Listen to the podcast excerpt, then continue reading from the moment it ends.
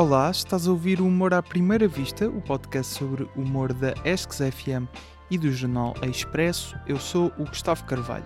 Neste episódio entrevistei o humorista Ricardo Couto. O Ricardo abriu-se para a comédia depois de fazer stand-up pela primeira vez no Nós Alive em 2011. Desde então cresceu como humorista no Circuito do Norte. Ele é natural de Valbon, em Gondomar.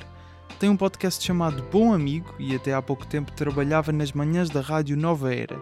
Estudou jornalismo, cinema, mas é perceptível que é um grande estudioso de humor e que tem assumidamente uma intenção artística naquilo que faz. Estava nomeado para Revelação do Ano e Podcast do Ano nos Prémios IANA 2021 e chegou mesmo a vencer na categoria de melhor noite de comédia pelas noites do Maus Hábitos no Porto. O Ricardo escolheu ainda falar do humorista Mike Barbiglia. Segue-nos em humoraprimeiravista.podcast. O episódio 45 começa já a seguir à bela voz do Tiago Filipe. Humor à primeira vista.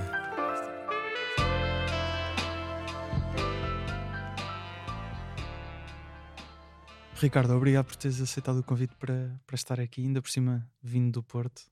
Não, obrigado, Eh, obrigado eu, Gustavo, pelo convite. E tenho que também, já, já te disse em off, mas, mas pedi desculpa porque chegámos a gravar uma coisa que eu acho que até ficou boa eh, sobre, o, sobre o John Mulaney ali na altura do, do primeiro confinamento. Foi uma coisa que, que queria fazer na altura e depois. É daqueles, no fundo, tivemos todos muitos projetos de, De confinamento. de confinamento tivemos, que depois senhor, é não, não se verificaram. Esse foi o meu, que foi uma, uma coisa que só teve um episódio chamado Análise de Rotina. Mas Correu tão bem, correu tão bem, né? não, não, Não, mas gravei três, pá. Só que lá está, foi aquele problema de, de- da distância, né? Estávamos eh, via Zoom e a qualidade não é a mesma. Sim, pois uma pessoa depois eh, a editar e percebe que Estas pessoas não perderam é... uma análise minha a um beat do John Mulaney, que é uma coisa que o mundo de facto Sim. precisa bastante, não é? E eu a analisar beats de pessoas de facto consolidadas. Não, mas tínhamos ali uma... Lembro-me de termos uma, uma conversa interessante até porque tínhamos algumas opiniões diferentes sobre Sim. como víamos o trabalho do, do John Mulaney. E isso é interessante. E, e eu queria começar contigo ah, por, por algo que, que eu vi e que também cola aqui com, com um bocado a, a nossa percepção de- do trabalho, por exemplo, do John Mulaney.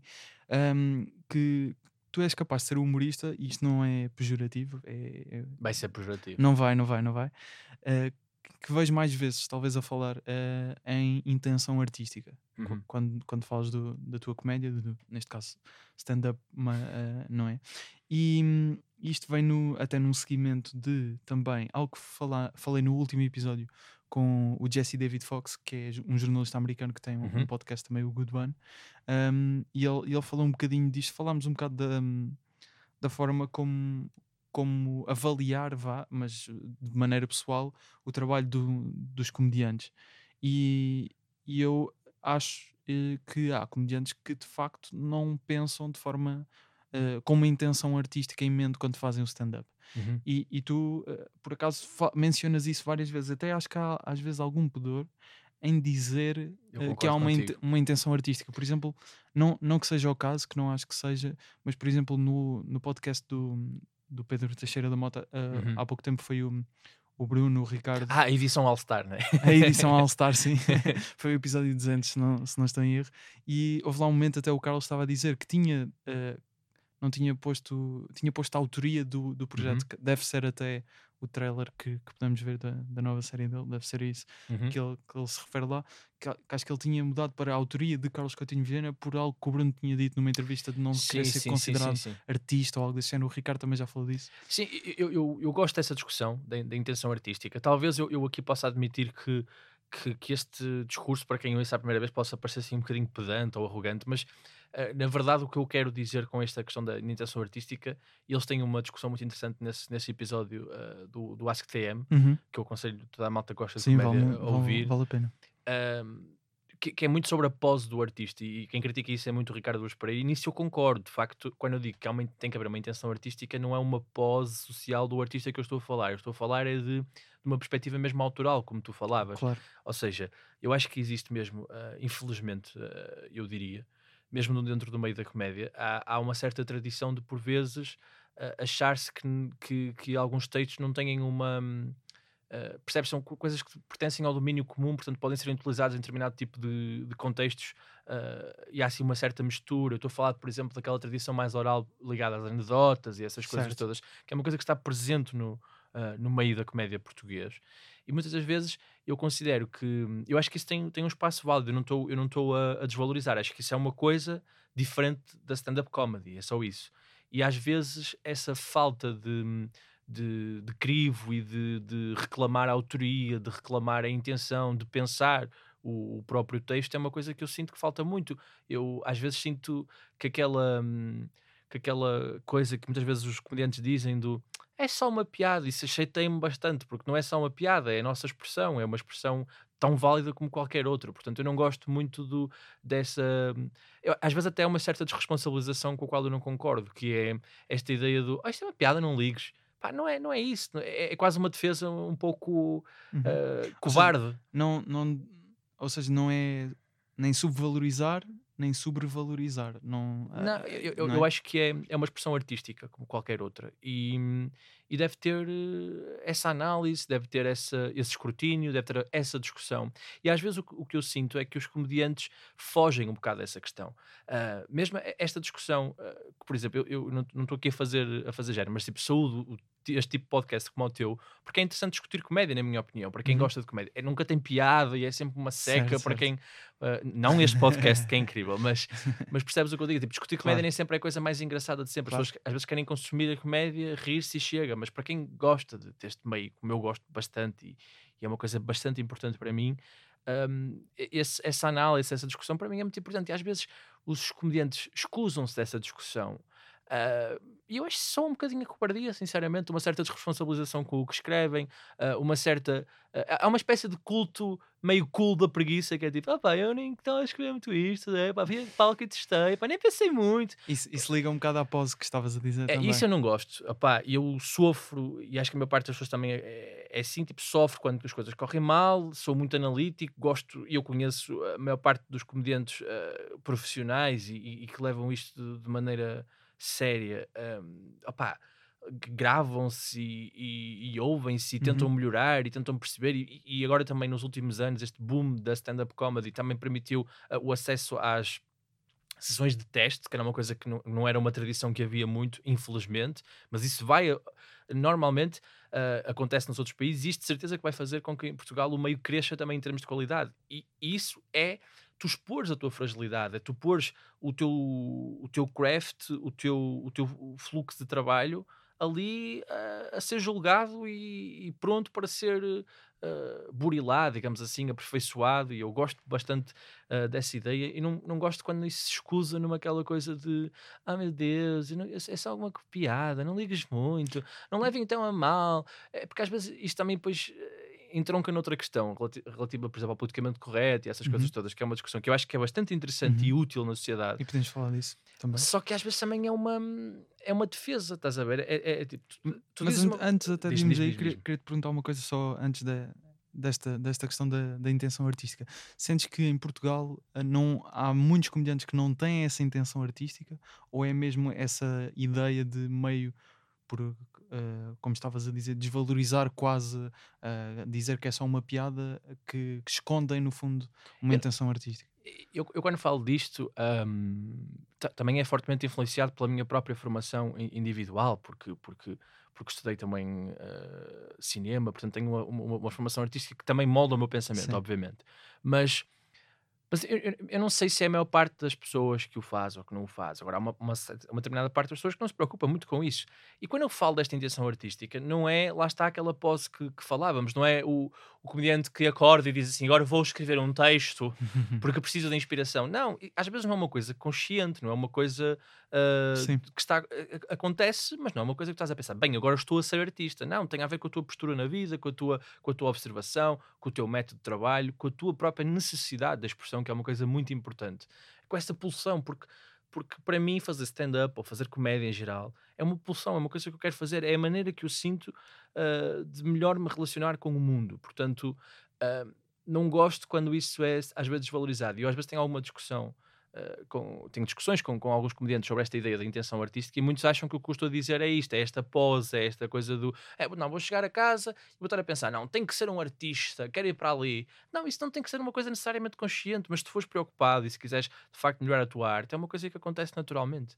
Uh, porque se tu compara. compara Mas eu- consegues só, só. Porque acho que isto pode não ser bem, bem claro para, para quem esteja a ouvir. Em termos de.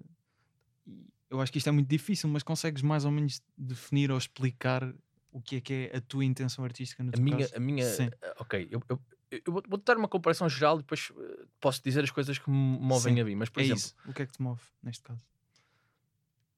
a mim o que me move, uh, para mim a comédia é, hum, foi uma coisa que surgiu naturalmente e, e se expressou em termos de personalidade na minha vida. Ou seja, eu, eu, eu comecei a perceber que a maneira que eu tinha de interagir com o mundo era de um comediante, era fazer piadas, piadas para me defender, piadas muitas vezes para atacar, uh, defender. Tem a ver, muito a ver, por exemplo, com, com, com a ideia de, de algumas agruras que eu passei na vida, de algumas dores. E a comédia, o riso, sempre foi uma espécie de, de subterfúgio que nunca me salvou, mas que me ajudou a levar uh, melhor as coisas. E eu, eu falo muitas vezes, não só nos meus textos em palco, mas também já escrevi muitas vezes sobre isso. Eu sofro de depressão. Uhum. Uh, e a comédia ajuda-me bastante a lidar com a depressão e, e ajuda-me bastante a ser honesto.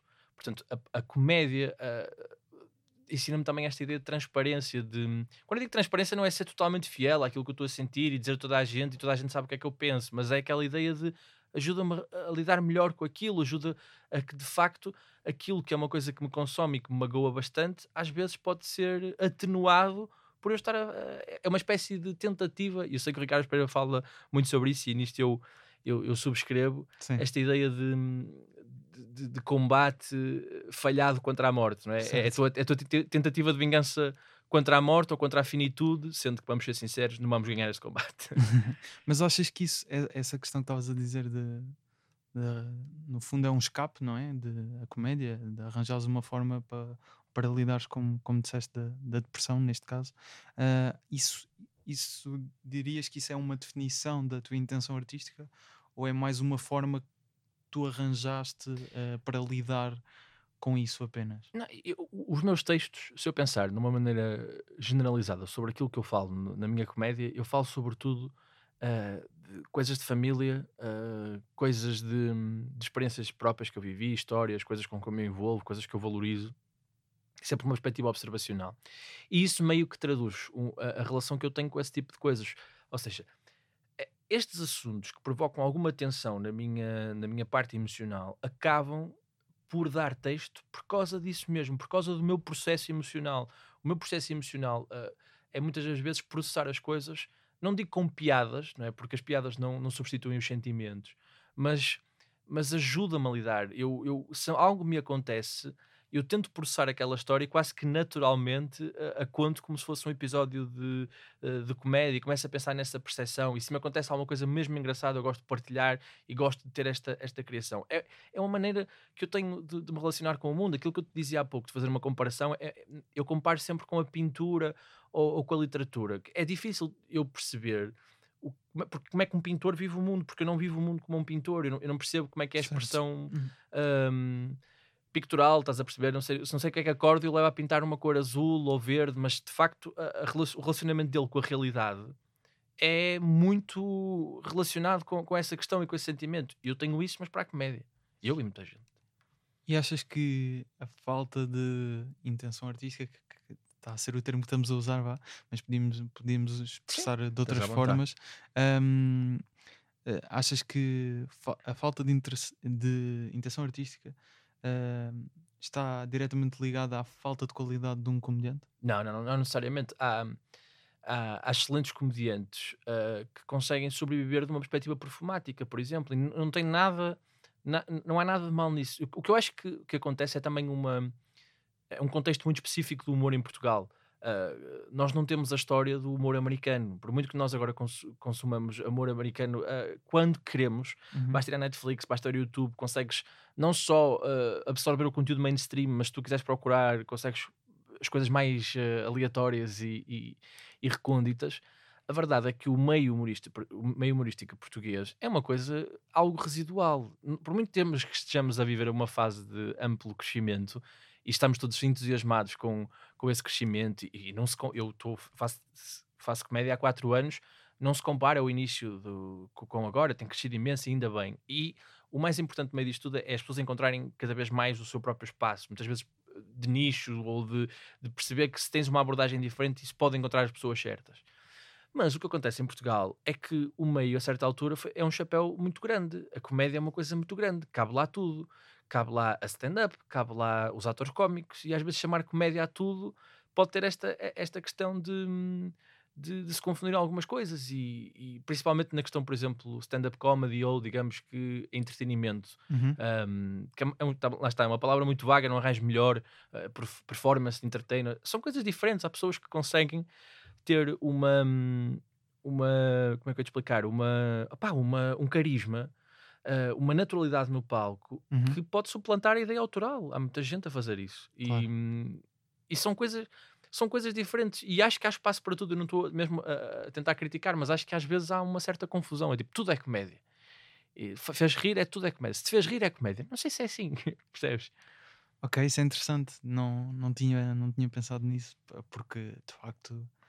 Ah, e, e acho que isto, isto é importante até para, para aqui para o, para o podcast, em que falamos várias vezes de, de, de comédia e muitas vezes podemos ter pessoas que são, se calhar como nós, que se interessam muito e outras que não, Sim, não conhecem tanto. eu, eu, eu- posso dar um exemplo. e os públicos podem, podem lá está. ah, Eu, eu posso dar um exemplo e, e posso dar nomes, porque eu sei que é uma coisa que nunca se faz e que se diz dar, dar nomes, não é? mas, mas eu vou dar um nome mesmo só para. para, para deixar claro. E, e- e é para, estabelecer esta comparação e perceber que eu não estou uh, a achar que um lado sem intenção artística Sim, também não sim, é um sim, lado. Mas, por exemplo, é-me difícil ver uh, o, o, que o, o que o Fernando Rocha fa- fazia mais do que faz agora, Uhum, como stand-up comedy, por exemplo. sim. Estás a perceber? Ou seja, eu não, eu, eu não, lá está, não estou a criticar, mas a certa altura ele fazia sobretudo contar anedotas e tinha um cunho pessoal na maneira como as contava e de facto aquilo era uma construção cómica. Uhum, Pode-se dizer isso. Agora, não era stand-up comedy. claro. Percebes? É isso que eu Não, estou a querer não, isso, dizer. aí sim. É isso que eu estou a dizer. Não, não estou a desvalorizar, não estou a acusá-lo de nada, portanto que fique bem claro que eu não estou a dizer mesmo mal. Não é isso. Porque, porque às vezes é, é interpretado assim, este discurso que eu tenho e, e- e- e consigo perceber porquê. Mas a verdade é mesmo esta que eu te estou a dizer: é às vezes acho que é um chapéu muito grande que as pessoas tendem a pôr tudo lá para dentro porque ainda não há uma, uma escala que te permita segmentar tão bem as coisas, não é? Se bem que há coisas que não têm que ser segmentadas, mas eu gosto desta discussão. Mas, ah, ou seja, não- só para concluir esta parte de Uhum. artista e autor e, e etc., que foi assim como, como, como começamos, ahm, achas que ah, cada vez mais há pessoas com intenção artística deliberada, não é? Porque está na parte da intenção ser deliberado, não é? Mas, mas que tem mesmo de facto um propósito cada vez mais a surgir aqui na área da stand-up comedy. Completamente. Olha, vou-te dar um exemplo interessante, que é, eu, eu, eu, eu fiz um mestrado em cinema e, e trabalho algumas vezes em cinema, Uhum. e para mim há uma diferença gigantesca entre a edição e a montagem. Ahm, a edição, por exemplo, é uma coisa muito mais ah, que responde a determinado tipo de, de ritmos, determinado tipo de, hum, de, de objetivos, de enquadramento, enquanto a montagem é uma coisa um pouco mais autoral e criativa. Portanto, Ok. e tu mesmo em termos de tempo defines, defines isso mesmo. Há sim uma certa, uma certa distinção. Eu às vezes acho que na comédia também há isso. Acho que existe vários tipos de, de abordagens e há vários tipos de fins. Não tem que ser todos necessariamente o mesmo fim. Claro que o fim último é o riso, mas a maneira como tu chegas a esse riso é, é- é altamente plural. Ah, e sim, acho que cada vez mais estão a crescer comediantes ah, com abordagens muito criativas e acho que isso se vê ah, não só no mainstream, mas muito no underground. Quando eu digo underground, digo este meio não tão conhecido mediaticamente, das noites de comédia, que de facto vejo pessoas a aparecer que têm pontos de vista diferentes, que têm intenções diferentes, que têm estilos diferentes, o que é ótimo, e também revela, na minha opinião, um aumento gigantesco da cultura cómica. Que de facto, esta. Eu tenho pena que algumas pessoas acham que a comédia tenha começado com, a Netflix, né? porque houve, houve assim uma explosão mainstream e de facto as pessoas parecem que. Quem são os teus comediantes favoritos? Ah, curiosamente são todos os que estão na Netflix. Há mais, há mais mundo para isso, mas também não se exige a ninguém que. que Conheça tudo. Claro, e as pessoas veem aquilo que quiserem ver. Mas para um comediante acho importante ter sempre exposição como um artista, vou vou agora ser provocador, mas tipo, como um artista acho que tens que dispor a tudo e, e vês coisas diferentes, coisas que gostas, coisas que acabas por não gostar, coisas que podem fazer sentido para ti num determinado momento e depois ignorares. E acho que esse aumento da cultura cómica, o ver mais comediantes, o, o comediantes diferentes também conseguirem chegar a essas plataformas mais mainstream, ah, por exemplo, ah, comediantes experimentais como a Maria Benford ou, ou hoje vamos falar mais à frente do Mike Birbiglia, Uhum. o próprio John Mulaney tem uma abordagem peculiar. eh, isso é interessante porque são abordagens que não são tão. uh, são mais alternativas, mas que chegam a uma plataforma de distribuição mainstream e isso faz com que a cultura cómica também, de toda a gente, acabe por. uh, Tens o caso de- muito recente do Bo Burnham. E que- olha, como é que eu me estava a esquecer desse, de- de- desse exemplo? O- Que- O, Bob Burnham, o Bob Burnham é um excelente, excelente exemplo. Ou, ou, ou a Anna Gatsby também, que vai estar Hum. em Portugal proximamente. é Portanto, verdade. Uh, são coisas muito diferentes e eu gosto O James A. Caster. a também, também. E, e, por exemplo, há uma coisa muito interessante um, em relação à Anna Gatsby que eu estava a dar, e, e acho que pode ser exemplificativo desta questão de, que estamos a- a- aqui a debater no, no- início, que é a intenção da intenção artística. Um, Anna Gatsby, quando lançou o Nanette, houve uma grande discussão em redor do Nanette sobre se aquilo era Se ou não humor ou não. stand-up. Um, E mesmo se era humor. Sim, também é verdade, porque eu, eu por exemplo, acho que sim, acho, acho que não tenho dúvida nenhuma e não percebo como é que essa questão ah, sobre se é stand-up ou humor depois não é tida quando é o Dave Chappelle. Quando é o Dave Chappelle a fazer o 846, acho que é 46, Sim, sim, sim, sim. to- é unanimemente considerado stand-up. E eu percebo, mas porquê? Por acaso, por acaso vi algumas, algumas pessoas a dizer que não era. Achas que não? não, Opa, eu- vi, ouvi algumas, algumas mim, opiniões. eu, de- para mim é, eu, eu acho que esta ideia um O, bocado... o 846 do, do Chapéu. Sim, caso. sim. Eu, eu, eu, eu- mas eu vi muito menos polarização em relação ao, Sim, chapéu sim, do, sim. que- do, do que Mas eu acho que isso também é, obviamente, ah, o estar estabelecido como o Chapéu Completamente, está. Que mas ninguém está. É, é ele. isso. Mas, mas, mas lá está. Mas então isso só prova que o teu argumento, n- não o teu específico, mas o argumento de quem Sim, diz, sim, sim, é sobretudo mediatizado. Não, Não, é, não, não é, não é artístico. Eu concordo. Sabes, eu tive a experiência de, na altura em que a Nanette saiu, ah, não, vi, não vi o sol. Na verdade, eu comecei a ver e depois, pá, não sei, não Uhum. devia estar no dia, desinteressei-me e vi este ano só.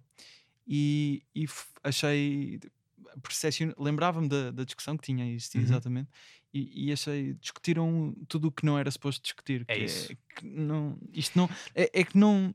Tanto me interessa se dizem que é stand-up ou não. Isso- Não- sabes que isso não é mete-me esse um o bocado de confusão. Tu, tu, tu vês o daquilo. Nanette e pensas, isto não é stand-up. Se é a primeira coisa que tu pensas, É- lamento, mas estás Não, errado. não percebeste o espetáculo? É isso, é, É isso. isso, é isso. E, e, por exemplo, estavas a falar há pouco do Bob Burnham e também houve uma certa discussão em relação a este. Ou insight, se é comédia ou não. É, que- totalmente, na minha opinião, é óbvio que é comédia. Só Sim, da minha também. Só que assim, foge do canon. É verdade, Claro. foge do canon. Agora, aqui a questão é: ah, tu vais optar por discutir as coisas com base na mediatização ou vais querer discutir a linguagem? Que Isso é o, que- é o que- é o que mais me importa. E eu acho que o espetáculo do Bob Burnham vai, vai fazer aqui uma previsão que vai falhar completamente com todas as previsões que são tidas em, em, em podcast. Mas eu acho que é.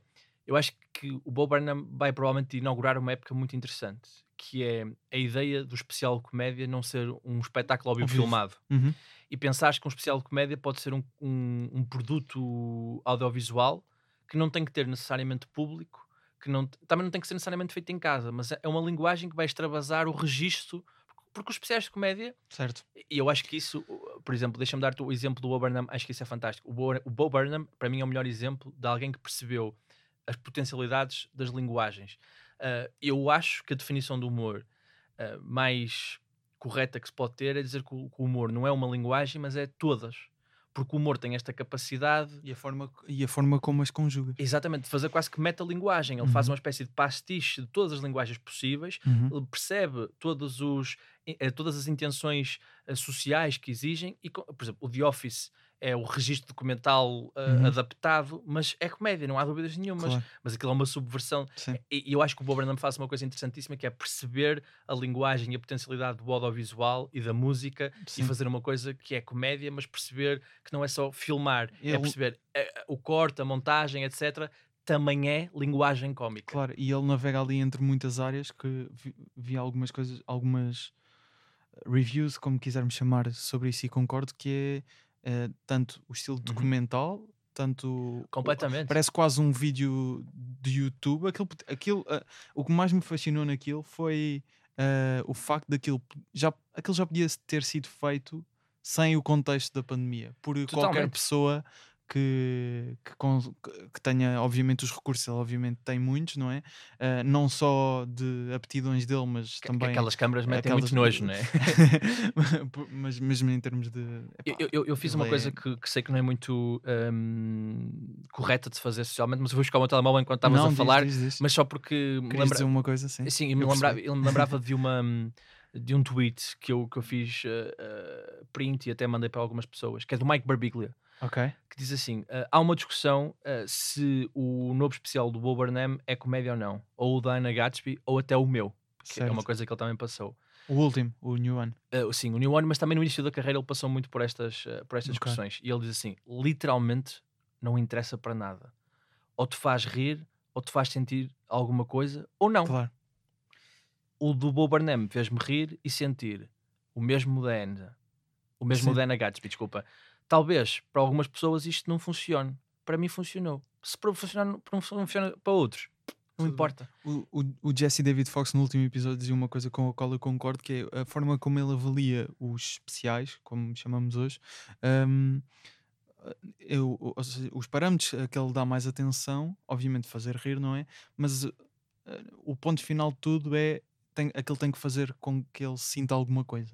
Sim, sem dúvida. Eu, eu, acho que, porque que senão, comédia do. Porque senão vai ser só uma compilação, pode ser uma compilação de piadas muito bem feitas, mas se não de facto, se não houver ali alguma coisa que as ligue, que não tem que ser uma mensagem, tem que ser só perceber que aquilo está de, feito, está de facto feito daquela forma por alguma razão. E, e aí é, uh, talvez entre é, aquela parte da, da, da, intenção artística que, exato, que é falávamos. É eu estou numa fase, especificamente eu, estou numa fase em, em, que consigo falar com alguma propriedade sobre isto, porque estou a ver um, um, um, episódio muito engraçado que é eu, eu sou host das noites de comédia no Porto de Maus Hábitos uhum.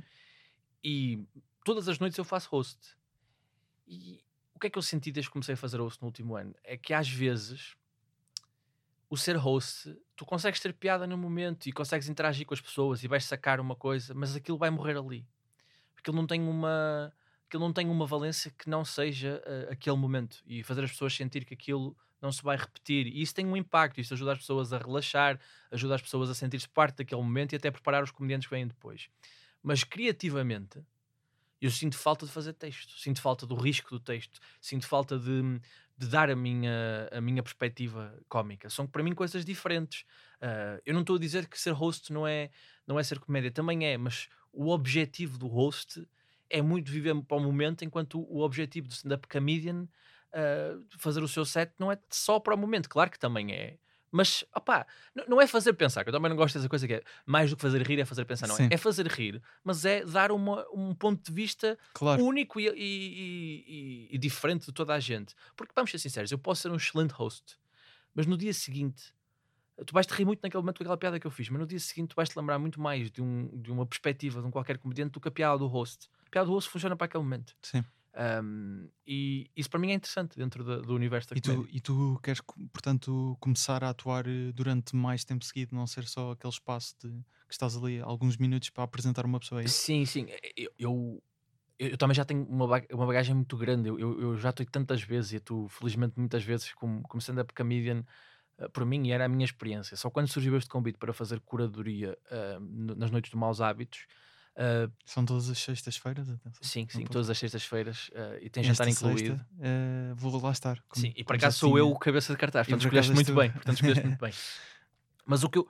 O, foi, foi um processo muito um, evolutivo e eu gostei muito disso porque eu nunca tinha. Opa, já tinha feito de hosting algumas noites em que normalmente convidavam a mim para ser headliner e eu levava sempre mais duas ou três pessoas comigo e o que eu fazia era fazer uma apresentação no início, depois iam eles e eu voltava no fim. E esse foi um bocadinho o modelo que eu adotei inicialmente.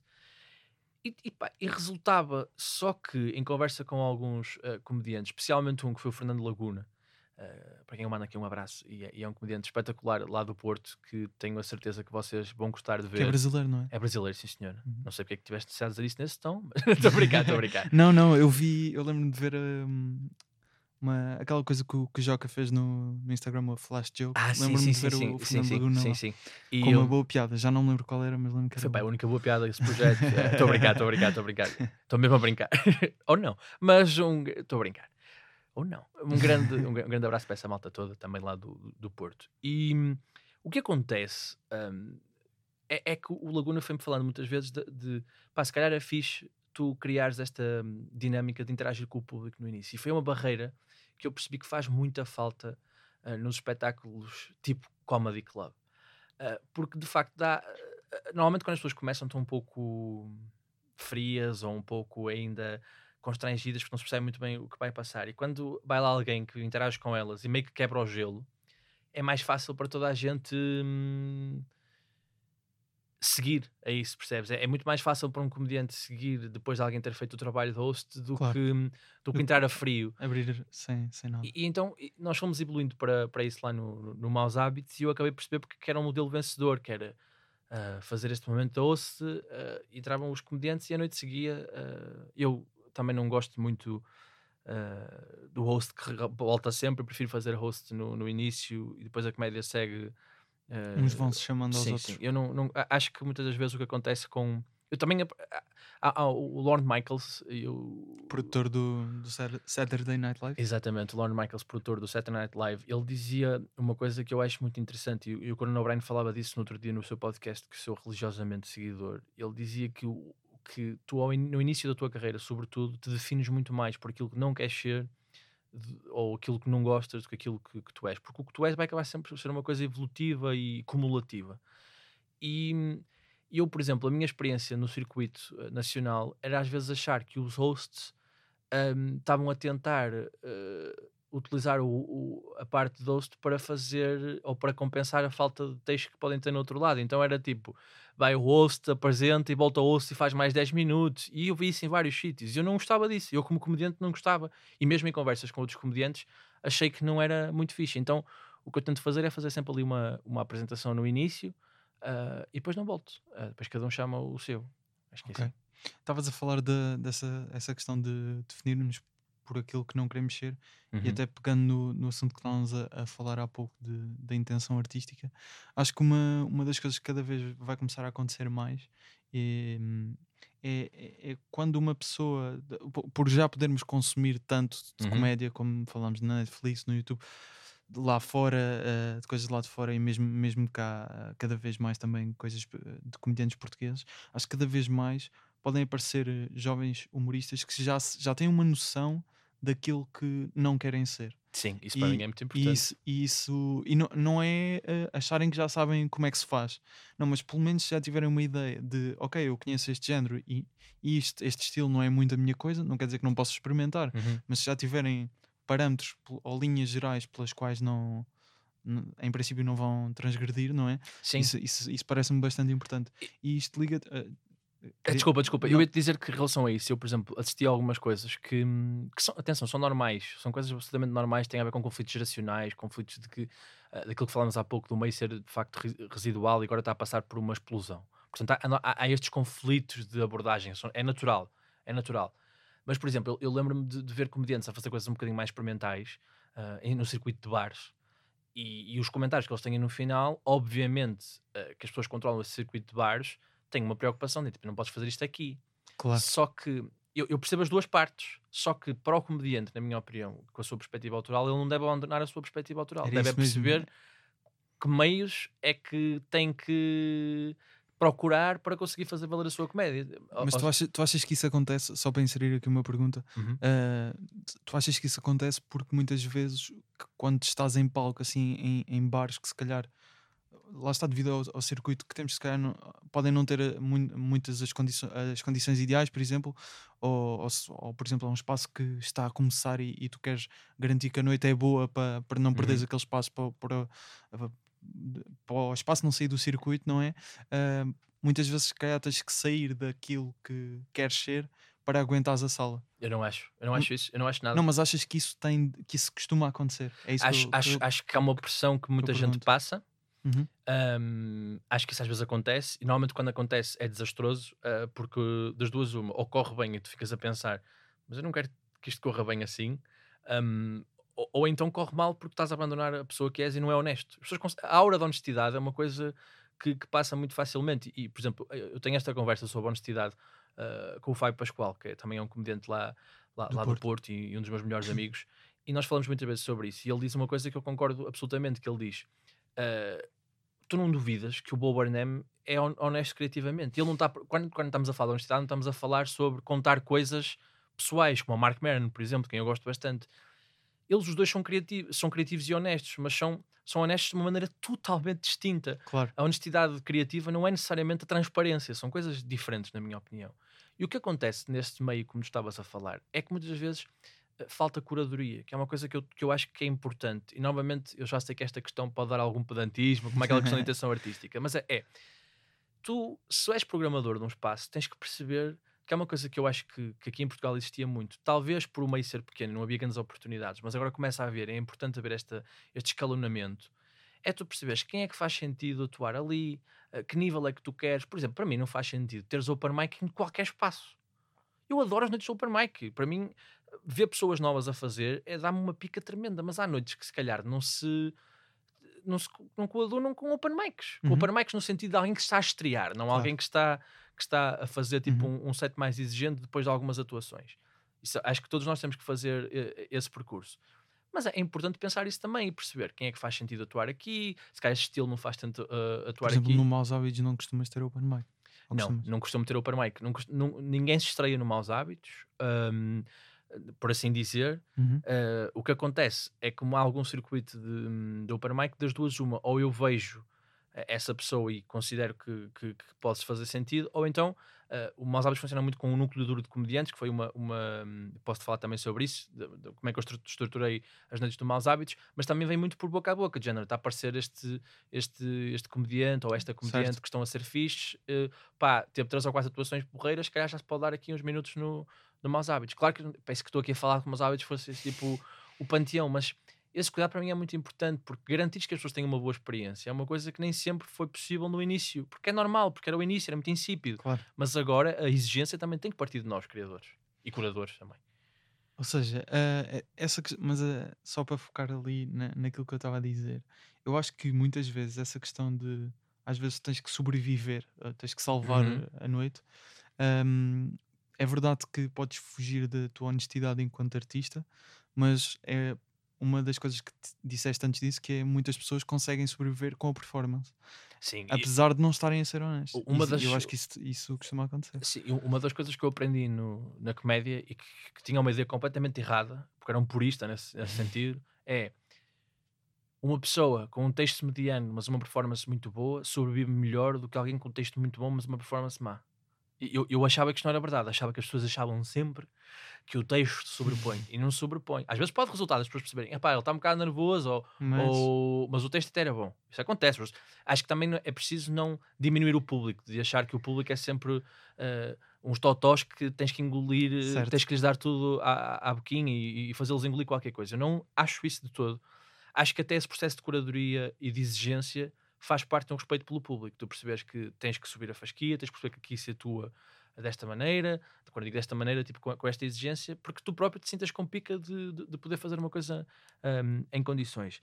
Eu tive uma conversa muito interessante no meu podcast, no, no Bom Amigo, com, com o Joel Ricardo Santos. Uhum. Por quem vem também aqui um abraço. Que também já, já veio aqui ao podcast. Já veio aqui, sim senhor. Um, eu, eu tive uma conversa muito interessante com ele, que era sobre... Uh, era uma questão da, daquelas quase como um desafio, que é, tu estás a atuar e não está a resultar nada do que tu estás a dizer, mas tu tens uma anedota que sabes que vai resultar, usas ou não. A opinião do Joel no meu podcast foi sim, porque tens que dar àquelas pessoas um, um espetáculo, foi isso que tu, e um bom espetáculo, tens que fazer rir, foi isso que te comprometeste. Um, eu percebo essa lógica, mas não é a minha. Eu não Porquê? Porque eu não acho que tenho o direito de dizer coisas que não são minhas. Eu prefiro morrer pela minha criatividade do que sobreviver por uma coisa que não sou. Certo. E aqui, atenção, eu percebo completamente, é um confronto só de perspectivas. Nenhuma está certa ou errada. Que tu, tu tens a tua e eu percebi esse ponto do João. Acho que foi uma das coisas mais interessantes que foi falando também ao longo do podcast, essa, essa discussão. Ficou-me na cabeça. E assim como outra também, que também vai dar um bocadinho com esta. Esta é uma discussão que foi muito importante para mim no podcast, mas foi na vida também, que é uma conversa que me vem, vem muito, uma pessoa que eu gosto muito na comédia em Portugal, que é o Guilherme Fonseca. Uhum. E nós tínhamos. Também já cá esteve só. Repara o meta que nós estamos a ser. Isto é o inside, isto é o inside do Bob Burnham.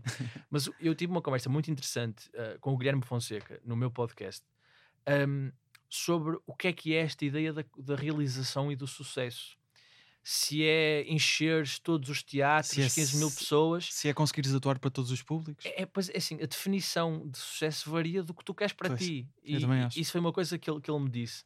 Porque é uma coisa que soube muito no meio, às vezes, é o facto de Guilherme Fonseca ser underrated e as pessoas não perceberem. Mas tu falaste com ele, percebes? Não. de facto, e- além de ele estar super bem resolvido, ele está sempre em projetos que têm muito sucesso e são muito distintos. Ele escreve para o Isto é Gozar com quem trabalha e faz o Roda Bota Fora, que são Uhum. coisas que estilisticamente são, são, São muito diferentes. sim. E ele consegue viver isso. E para ele a felicidade é poder ter este tipo de experiências. Claro.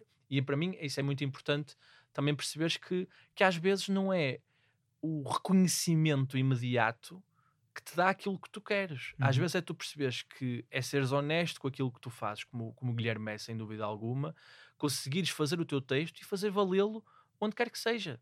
Porque eu também já aprendi isso. Essa- às vezes essa, essa- é um paradoxo do, do humorista, não é? Se te sobrevives ou não. Mas eu também já percebi uma coisa. Isso também deriva de uma certa visão condescendente em relação ao público. Que é, eu consigo ver pessoas que tradicionalmente não têm um texto transversal, que conseguem sobreviver em contextos transversais.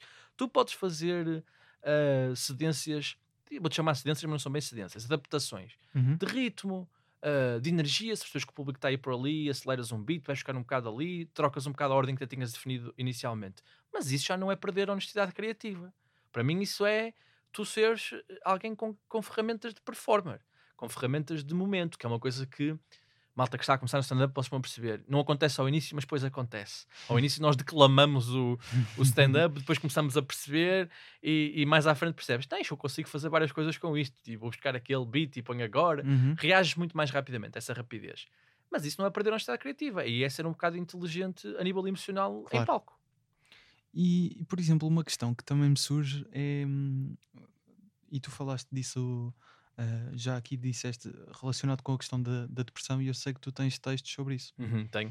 mas que disseste que não, o- não faz sentido para ti usar em todos os sítios, Sim, eu- eu- tendo em conta o espaço, mas também, se calhar, ler um bocado o público. Claro. É uma expressão que se usa. Uhum. O- o- quais é que são os sinais que normalmente tu. Digamos que estás a ver outro comediante a atuar nesse espaço numa noite que vais atuar a seguir, Uhum. a que é que tomas atenção para perceber se aquele é o público certo ou é o momento certo para, para usar um texto desses? eu, eu nunca faço, isso é uma opção pessoal, eu nunca faço os textos de depressão a abrir. Nunca faço, nunca começo a, a falar de depressão, ah, porque, porque também, por duas razões. Por, por uma razão, acho eu, de perceber que é duro entrar logo com isso, Uhum.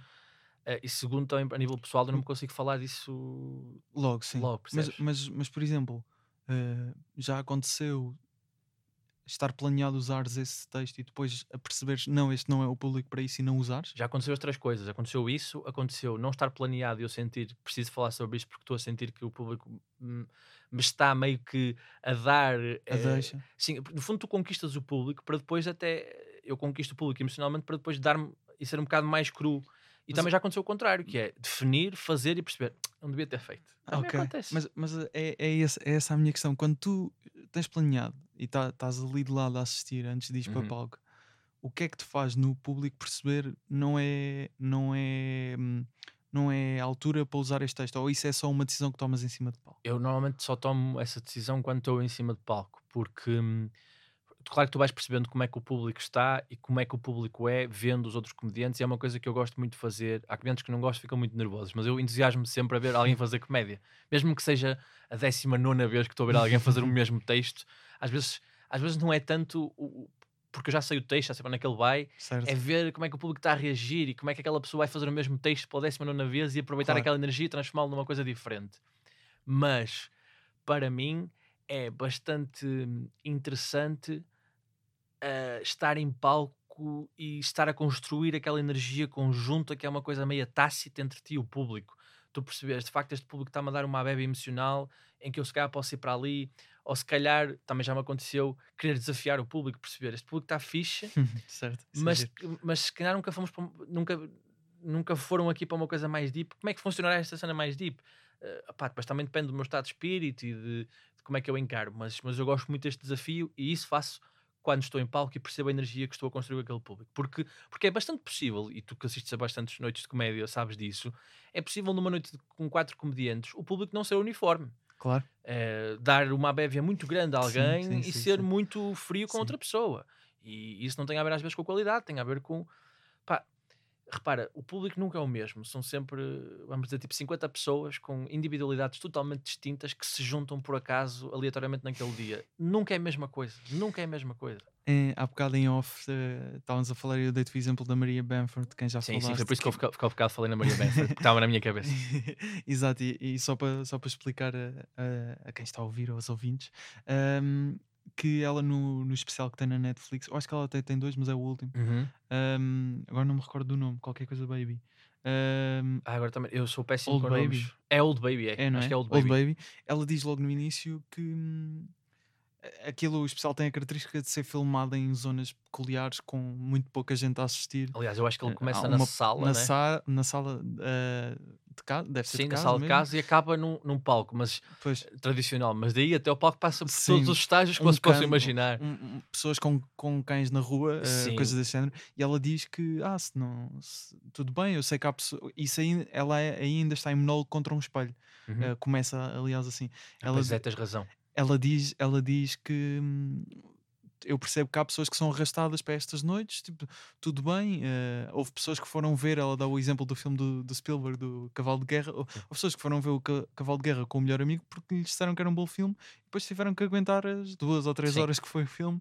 E, e eu posso ser o vosso cavalo de guerra. Eu acho que é isso. Claro, claro, claro. Eh, acho que é essa a ideia de há há certos filmes que simplesmente aquilo que tu fazes Pá, não lhes vai interessar. E não quer dizer não, não lhes vai interessar ao ponto que tu estás à espera, não é? Sim, De- e- e isso não vezes- te faz de ti pior comediante. Não, de não. todo. Eu, acho que a tradição que vem, por exemplo, da comédia de bares em Portugal é o contrário, porque é, que é o espírito da sobrevivência, porque é esse o espírito da é, é comédia de isso, bares. é isso que estávamos a dizer há bocado. E, e a questão é que esta nova geração, na qual eu me incluo, posso dizer assim, pá, nós não temos, se calhar, a mesma dimensão. Não quer dizer que a gente não possa atuar ou que não tenha texto para atuar, mas a nossa intenção parece-me que de maneira generalizada é distinta. É fazer. É, é uma tradição muito mais influenciada pelos conteúdos digitais, por exemplo, teres essa ideia de fazer. hum, a tua expressão artística e de chegares ao teu público. Isso não é tanto sobrevivência, é antes pelo contrário, é de. hum, Quer dizer, é sobrevivência, mas não é uma sobrevivência a todo custo. É tentar perceber se a tua visão sobrevive no pântano de Claro. visões que existem. Não é a mesma coisa. E às vezes o que acontece é que esse músculo do comediante de bar descaracteriza-o. Porque tu cedes ao público em vez de, hum, de cederes ao teu texto, à tua visão. Que atenção, no- novamente, é só uma distinção, é, é, é uma necessidade diferente. E eu gosto que a gente esteja a viver numa altura em que possa haver essa pluralidade. E há cruzamentos. Pessoas que fazem abordagens mais ah, experimentais, chamamos assim, podem na boa ir aos circuitos de bares e tudo. Claro. Agora, pode ser um bocadinho mais esquisito, mas quando tu consegues gravar um determinado tipo de público, esse público não só se expõe a ti noutros, noutras ah, ah, plataformas, como também, se calhar, pode arrastar pessoas que têm um vago interesse e que até dizem assim: olha, isto era diferente, nunca na vida descobriria, mas por acaso este amigo trouxe-me e curti. Portanto, há essa parte de poderes não gostar ou gostar e Claro. descobrir tipo aleatoriamente. É? Só antes de irmos ao Mike Birbiglia, uh, mencionar aqui uma coisa. Falámos há pouco do ensaio do Bo Burnham e, e foram uns dias depois de ver aquele sol, Uhum. estive ali ainda a pensar naquilo. Sim, sim, Eh, de facto. E, e tu também já, já mencionaste aqui que, que gostaste bastante, do- Bastante. Do, do sol e até no teu podcast era isso. Eh, no, no Bom Amigo, que agora estás a fazer sozinho Sim, sim, eh, sim, temporariamente, não é? Vamos ver, vamos ver. Para já estou bem sozinho, estou bem sozinho, mas começou por ser entrevistas, mas entretanto pandemia e acabou por ficar mais uma, Uma versão ao sol. sim, uma versão monólogo. mas, mas o que eu queria dizer era um pormenor que não resisto. Foi o Ricardo Maria que me chamou a atenção. Ah, o Boa tem aquela música com a, a meia, Sim, não é?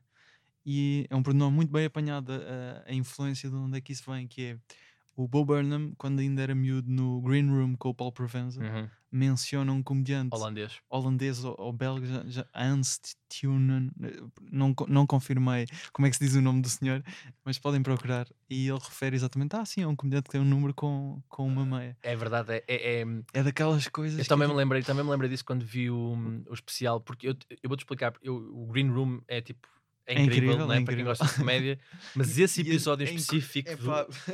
E é incrível por causa de- de- da tensão que se faz Sim, sentir sim, no episódio sim. entre o Mark Maron, que eu amo, adoro, e o Bo Burnham, que eu também adoro. Eu acho que até era um bocado o conjunto de Sim. comediantes mais velhos. E é muito interessante que a pessoa que de mais defende o Bo Burnham é a pessoa mais velha ali, que é o Gary Shandling. Sim, sim, sim. E ele fala precisamente dessa ideia de- da honestidade que eu te falava há pouco, que tenho essa conversa muitas vezes com o Fábio, que é, tu vais cantar ali para o piano, Mas o que ele vai fazer no piano é sólido, tem, é, tem piada, é Sim. honesto. Não tem que ser necessariamente ele a falar dele próprio, mas ele Certo. fala dessa questão, Gary Shandling, que era uma espécie de guru de quase todos aqueles comediantes Claro. tipo o Seinfeld e a Sarah Silverman. E, e essa tensão que às vezes existe entre o- Mark Maron e o, um, e o Bo Burnham é, personifica um bocado estas tensões que nós fomos falando aqui ao longo do, do episódio, que é esta questão de... Das pessoas com perspectivas diferentes Sim, sobre o que é honestidade, não é? E normalmente o Mark artística. Maron também não é a pessoa mais doce do mundo, é uma pessoa um bocado Amarga. amargurada com a vida, se bem que ele está muito melhor agora, e esse processo de, de, opá, de redenção também é uma coisa que, que, que gostei de acompanhar artisticamente, mas, mas essa tensão que muitas vezes existe, ah, dessa disputa ah, entre o que é que é honestidade e entre o que é que é uma escola que depois é confrontada com uma escola totalmente diferente. Imagina o Bo Burnham, ele fala disso ah, neste, neste brevemente também neste, neste especial no Inside, em que ele diz: quando eu comecei a fazer comédia, eu ia para os bares fazer comédia muito ofensiva, porque acho que como puto era assim que eu devia, que eu devia hum, expressar-me. E isso aí ele a tentar jogar as regras do jogo, até que ele começou a perceber, do jogo tradicional, até que ele começou a perceber. ah, muito, muito por causa do Vine, que foi uma linguagem que apareceu e acabou já por E que ele desaparecer usou bastante. bastante, começou a perceber que a cena que ele tinha, a expressão que ele tinha, tinha fãs não jogando o jogo tradicional e Uhum. não sendo, na minha opinião, um ataque, mas sim uma, um desenvolvimento da, da Claro. área cómica. Pá, e o, a última coisa a dizer sobre isto é vão ver porque não sei. Faltam-me até palavras, sinceramente. É, é, eu go- eu gostei muito. Não sei. Aquilo, aquilo eu tive ali um- uns dias ainda. Só aqueles primeiros 10 minutos, 15 minutos. Não. Eu É estava a ver aquilo fascinado. Não, não mas conseguia. lá está, é, é voltamos, a- conseguia vou, vou voltar, vou deixar esta pergunta no ar, que é, porque é que é mais fácil achar que o Bo Burnham é stand-up e é comédia, mas é na Gatsby Mas, não? mas stand-up, não sei se. Ou seja, o Bob Burnham tem momentos de stand-up. Ok, se é mas- comédia ou não. se Sim, é comédia comédia. ou não, eh, vamos Sim, abrir sim. o chapéu. Se é- E aí na Gatsby não é? Porque, porque é que ahm, há uma certa Eu, vi, condescendência. eu por acaso, deixa-me só dizer uma Vi um tweet de. Até f- foi. o- Estamos a falar muito dele, mas o Jesse David Fox partilhou que era alguém que tinha dito que era. ah, é, não, não se pode negar que o Inside é uma masterpiece, mas Uhum. pode-se questionar se é comédia. Ou seja, uma obra de arte é. Isso toda- é- é- a pessoa está a dizer. Uma Sim. obra de arte tem de ser, não, há, não se pode Mas questionar. Eu, Mas comédia não. eu- eu fico, fico sempre assim um bocadinho. Faz-me um bocado confusão. Acho que às vezes as pessoas têm um pouco de medo de sentir outras coisas que não só o riso. Atenção, Sim, eu não estou a dizer que é distrair-te do riso. Eu acho que o riso tem que estar lá. Sim, claro. Mas eu acho que o riso pode misturar-se com outros sentimentos. claro, pode. E deve, até, na minha Exatamente. opinião. Porque senão é uma coisa que, se tu trabalhas só para o riso, também podes ceder a, certas facilidades. O é uma- próprio, o próprio Daniel Sloss, que acho que nunca é claramente um stand-up comedian incrível, tem momentos nos seus espetáculos que o propósito dele naquele, naquela parte, ou o que seja, é dar-te outra coisa que não, que não um riso. O próprio chapéu, eu acho que se pode dizer isso. o chapéu também, o chapéu também, claro. Eu, eu acho que há momentos do chapéu em que ele não está preocupado com a punch, está preocupado em construir uma tensão dramática que depois é aliviada pelo Sim. riso. E às vezes as pessoas têm uma definição de timing, que são aquelas convenções de humor que Sim. eu, pá, não devo ter Eu acho que- recebido eu o acho livro de que estilo. O, o Bird Revelation é um ótimo exemplo disso, Exatamente, também acho que sim, também acho que sim. do. Ahm, que é, é muito, muito aquelas tensões raciais e tudo, em que ele escarafuncha a parte dramática. E essa parte dramática é muito interessante para depois para o alívio do riso e para a utilização do riso dentro desse contexto. Quer dizer que tu não te podes sentir mal antes de rires. Ahm, podes é misturar as duas coisas no mesmo. E eu, pá, eu acho que nós somos seres complexos o suficiente para não queremos só uma coisa. Mike Birbiglia, uh, Birbiglia, agora enganei-me a dizer. Barbigs. É um nome, um nome um bocadinho complicado. É um humorista americano um, de quem uh, já mencionámos há pouco, mas ele, ele pelo menos tem quatro solos que, que encontrei que são em vídeo, mas eu sei que ele tem outras coisas antes que acho que lançou só em áudio. Um, e descobri aqui uma coisa sobre ele que não sabia: uh, que ele colaborou bastante com um podcast chamado This American Life, Sim. que é um o icónico podcast em termos de Ganhou, storytelling, ganhou de narrativos. o, o Pritzker. Pritzker, é- acho que foi o Pulitzer. Pulitzer ou Pritzker? Não Não, sei. Pritzker é da arquitetura, não é? O Pulitzer. uh, sim. não, um uh, não, um Peabody, desculpa. Ganhou um Peabody? Peabody, Ok. sim, ganhou um Peabody. uh, e, e o This American Life, que é um podcast que eu até mais recentemente com- a- comecei a acompanhar mais. Mas o, o género narrativo de podcast que o This American Life criou, hoje em dia nos Estados Unidos, então é gigante. Sim, sim. Uh, imensas, imensos podcasts dentro desse estilo. E a, a relação é óbvia, não é? Entre o estilo do Mike Birbiglia e o, o próprio género de podcast de storytelling ah, que o This American Life e outros podcasts têm. Sim, o, o This American Life inaugura a era dos podcasts a nível mundial. É tipo a primeira grande referência em termos de podcast a nível mundial é o This American Life, que é criado por Ira Glass, Exatamente. que é um dos melhores amigos do Mike Birbiglia. E o, e o Mike Birbiglia convida para, um, para o seu podcast atual, que chama-se Working It Out, que eu não sei se tu já ouviste, Nunca vi. mas vou-te dizer a premissa do, do, do, do- do podcast. Chama-se Working It Out e todos os comediantes, todos os convidados são comediantes e ele testa premissas e os comediantes que vão lá testam premissas Ah, também. ok. Portanto, é uma espécie de, de trabalho teste eh, que toda a gente está ali a fazer, sendo que há aqui uma, uma óbvia. hum, o que podia ser uma óbvia desvantagem, que é ele estar a, ele está a preparar o próximo solo, ele fala disso e, e às vezes até repete nos mesmos episódios mesmo, o mesmo ponto de vista e vês a evolução. Mas esse arrojo, essa disrupção daquilo que é suposto, é uma coisa que me também agrada bastante no Mike Birbiglia. E ele, Porquê, de facto, porquê é que o escolheste já agora? Eh, eu vou-te ser sincero, o, o Mike Birbiglia talvez não é o meu comediante favorito. Não sei se é o meu comediante favorito. Não sei se é o comediante mais ah, disruptivo, mas é o comediante que eu gostava de ser. Sabes? É- é- do, do ponto de vista autoral, a honestidade dele, ah, o compromisso que ele tem com, com- com- com- a sua obra é uma coisa que me fascina e me comove mesmo muito. Porque me- mesmo este, este podcast que eu estava a falar, ah, expor este processo, tipo, tu dás às pessoas as premissas do teu próximo especial Uhum. e disponibilizá-los não é, não é tipo num espetáculo que fizeste, ah, porque ele também desenvolveu muito isso na pandemia, de fazer um espetáculo via Zoom eh, para tentar combater o facto de não se poder haver eh, espetáculos ao vivo. Não, não, aquilo fica registado para sempre. E há pessoas que dizem nunca faças isso porque depois não vais querer ver o especial. Eu sinto o contrário, estou mortinho para que saia o especial, para poder perceber como é que evoluiu. Certo. E depois ver todos os comediantes que passam. Sim, sem dúvida. E, e, e repara, todos os comediantes que foram lá, eh, tu- por exemplo, tens coisas tão diferentes como o Jimmy Kimmel ou a Maria Benford, por exemplo, também foi lá. Só para voltar aqui. Tudo mesmo, os Lucas Bros, eh, ba- bastante, bastante gente. O último foi o Bill Hader, ainda não vi, eu adoro o Bill Hader. E, hum, opá, e tu ficas assim, ok, isto é, de facto, uma, uma disrupção, é um compromisso criativo e autoral bastante interessante. Mas eu acho que é difícil. Obviamente o Mike Birbiglia está na posição de, de, de conseguir fazer isso, eh, pelo menos a priori, mas, mas eu acho que é difícil con- conseguir convencer humoristas a falarem das premissas que têm. Sim, eh, eu- Parece-me. eu, eu, Porque é um bocado de revelar o texto. Sim, é? e sentes, Era que, que a sentes que alguns comediantes eh, não se expõem tanto. Pois. Eh, sentes que eles vão ali tipo, buscar um assunto. Este assunto é engraçado, mas que deixa claramente que eles já têm pai 32 punts C- pensadas, mas certo. não te vão dizer. mas o, o, o que eu sinto na, na- naquele podcast é essa, essa exposição da fragilidade, da, de- de- de- da desconstrução total do que é a pose do artista, que é tipo, isto é o nosso ofício, vamos falar sobre o nosso ofício. E depois, tipo, teres eh, a oportunidade de, de ouvir discussões bastante interessantes sobre estruturas de stand-up, por exemplo, sobre dizer, bem, eu se calhar começava o especial, ou, ou, ou- ou então até ele muitas vezes faz relatos dos especiais anteriores, por exemplo, da- alguns daqueles que estavas a falar há pouco, do Thank God for Jokes, ou Sleepwalk With Me, por Uhum. exemplo. Vai falar e diz: Olha, eu aqui optei por isto, ah, fiz uma estrutura em que comecei com uma piada, ou então tem outras coisas muito interessantes do género. Isto começou por ser um beat desta maneira, mas eu cortei isto. E depois coisas que quem faz comédia ah, se interessa muito, do género, ele dizer um, um dilema que é muito interessante, que é, pá, eu tenho esta piada que adoro, mas isolada, e não cabe em lado nenhum, mas eu adoro esta piada, o que é que eu faço? Crio texto para pôr esta piada ou tenho que fazer aquele dilema que é cortá-la? Pois. Portanto, para mim, que, que- que sou autor, gosto muito de Ah, ouvir muito- esse. Esse podcast parece-me muito fixe. para É muito também. fixe e, e a paleta de convidados é, é brutal. E o Ira Glass é, repete, é o primeiro convidado de sempre porque ele ajuda uh, o Mike Birbiglia a montar o podcast Ok.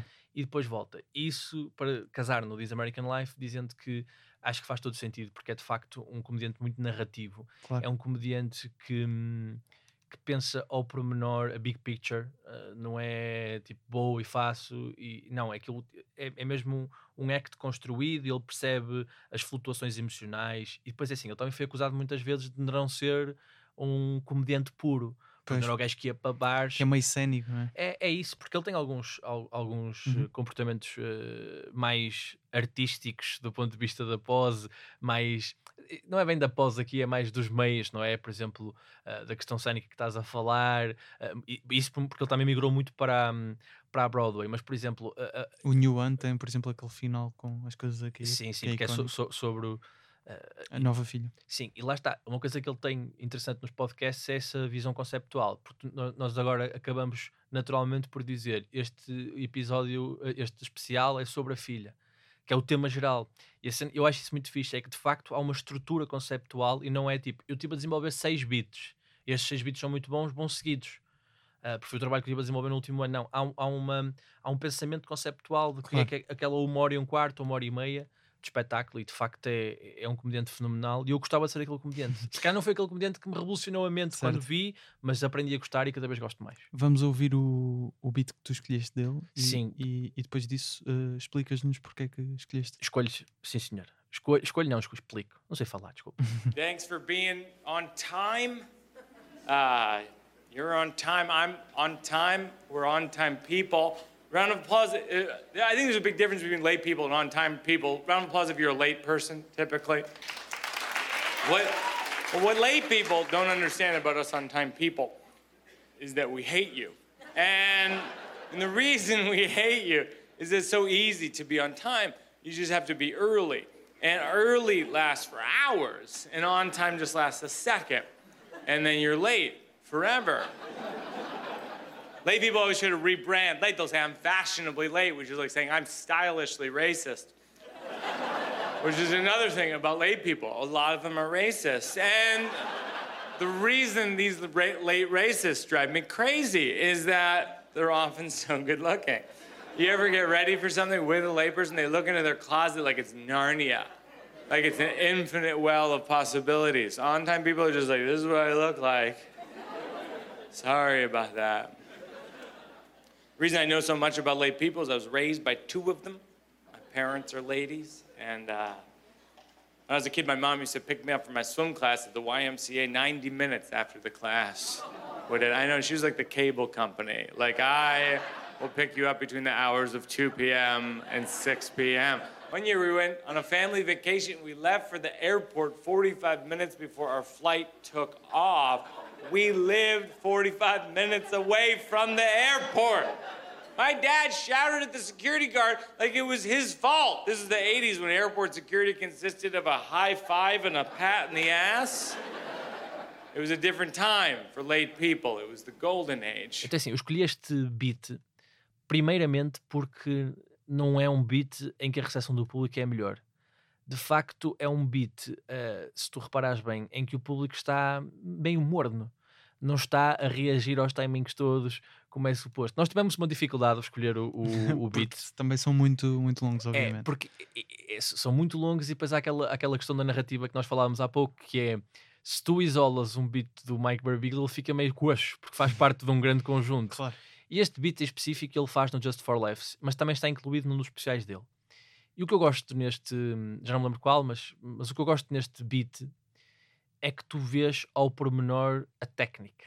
É, é, muito, é muito científico este beat. Não é a melhor execução, não é a melhor recepção de um beat, mas para quem gosta, e acho que isso é um bom exemplo do que é o Mike Birbiglia, tu vês mesmo a construção, a maneira como ele uh, começa o, o, o, beat falando da, da, da, premissa generalizada daquilo que vai ser o, uhum. o, o, beat no, no, na, na, sua globalidade, mas a maneira como algumas das piadas de transição, aquelas piadas que são muito típicas de Mike Birbiglia, que é tentar a explicar a coisa muito normal e vai tipo, não, não, não, não, não, não. Ah, já agora isto, e depois volta outra vez certo. ao ponto. Ele faz muito isso. Isso é uma coisa eh, que é sobretudo partes. Texto, exatamente, esses há partes, mas tu notas que é sobretudo uh, uma coisa pré-pensada, não é performática, não está ali claro. para te iludir que é só o momento.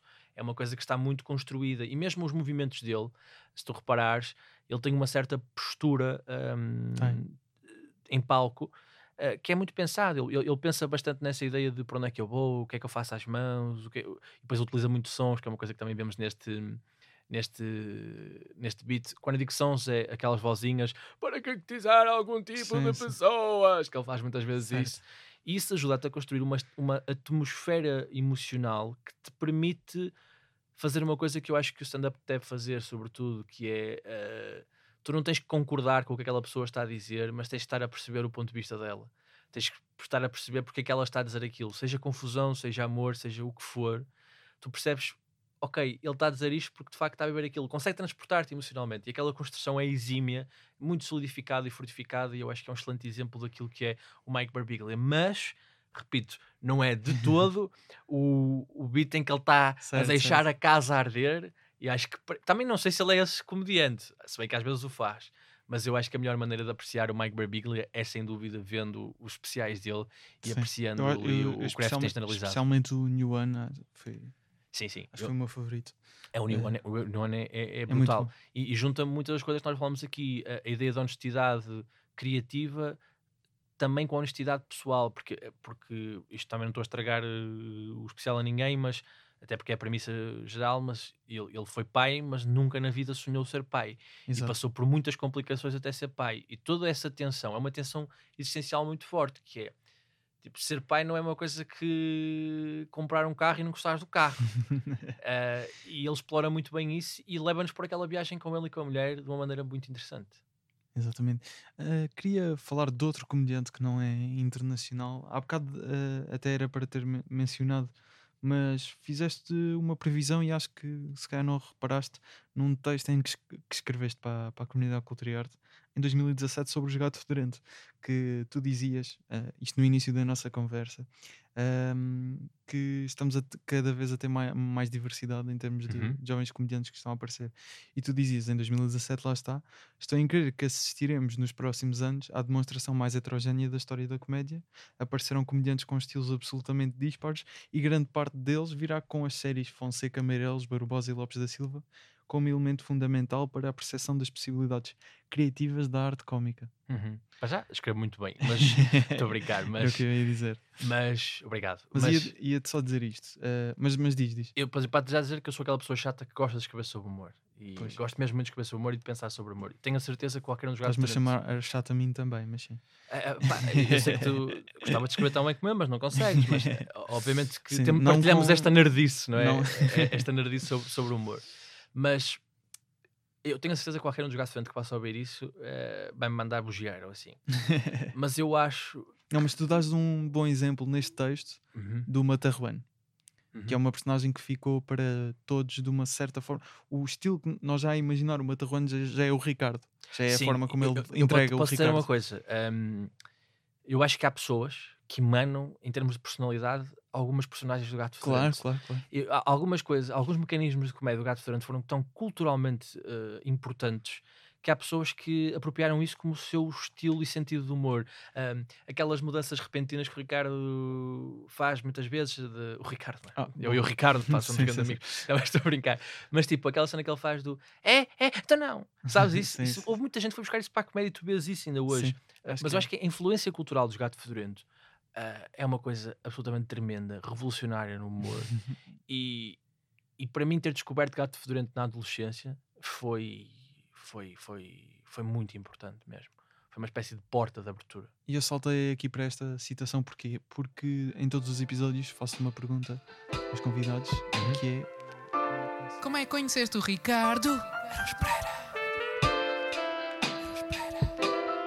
Como é que eu conheci o Ricardo Pereira? Tem uma história muito engraçada. Como é que eu conheci o Ricardo Pereira? olha, É, quer dizer, não é, se calhar não é muito engraçada, atenção, atenção. Mas eu conheci o Ricardo Pereira, conheci entre aspas. eh, na apresentação do livro doença, A Doença, o Sofrimento e a Morte, entram num bar. entrou num bar, exatamente. Obrigado por teres completado, que eu já não ia completar. E o que acontece foi, eu fui à apresentação do livro no Porto e tenho que te explicar contextualmente que Explica. altura é que era. Uh, foi no, no meu ano de estreia na comédia. Uh, eu tinha começado. Uh, os problemas de depressão derivavam muitas vezes por causa da minha relação com a comédia, porque eu sinto a necessidade de fazer comédia desde os meus 14, 15 anos, mas tendo em conta que sou um, um pobre, um pobre de, de Gondomar, nem sempre foi sim, de Valbom Gondomar, nem sempre foi fácil eh, afirmar-me e dizer eu quero fazer isto, quero experimentar, senti sempre muita culpa. E então tu tens uma história, desculpa interromper, tens uma história de estares a tentar fazer stand-up em frente ao espelho, não é? e começar a chorar. E começar a chorar porque sentias que não conseguias levar aquilo para palco, não é? Sim, e, e- eu- isso era uma coisa que eu fazia muito, muitas vezes. Era tipo, eu, eu, tinha, eu ainda tenho, né, vi- vivo na mesma casa, eh, um espelho no meu corredor. Uh, e os meus pais iam trabalhar e eu ficava em casa sozinho durante a tarde quando não tinha aulas e fazia stand-up em frente ao espelho. Muitas vezes não era stand-up Com 14 meu. anos, é isso? Sim, sim. E era tipo.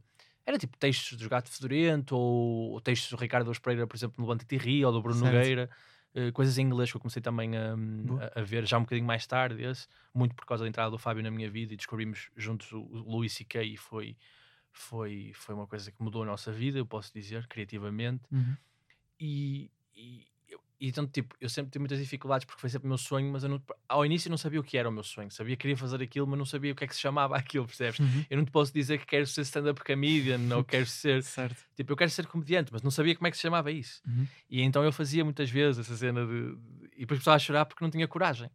E, e pá, isso agu- aguçou muito a minha depressão. Claro que tinha a ver com o facto de eu querer muito seguir uma coisa, mas não ter eh, a capacidade de decidir fazer e- essa mesma E coisa. no que é que se evidenciava mais essa necessidade de exprimir através da comédia sem ser estás em frente a um espelho a fazer stand-up?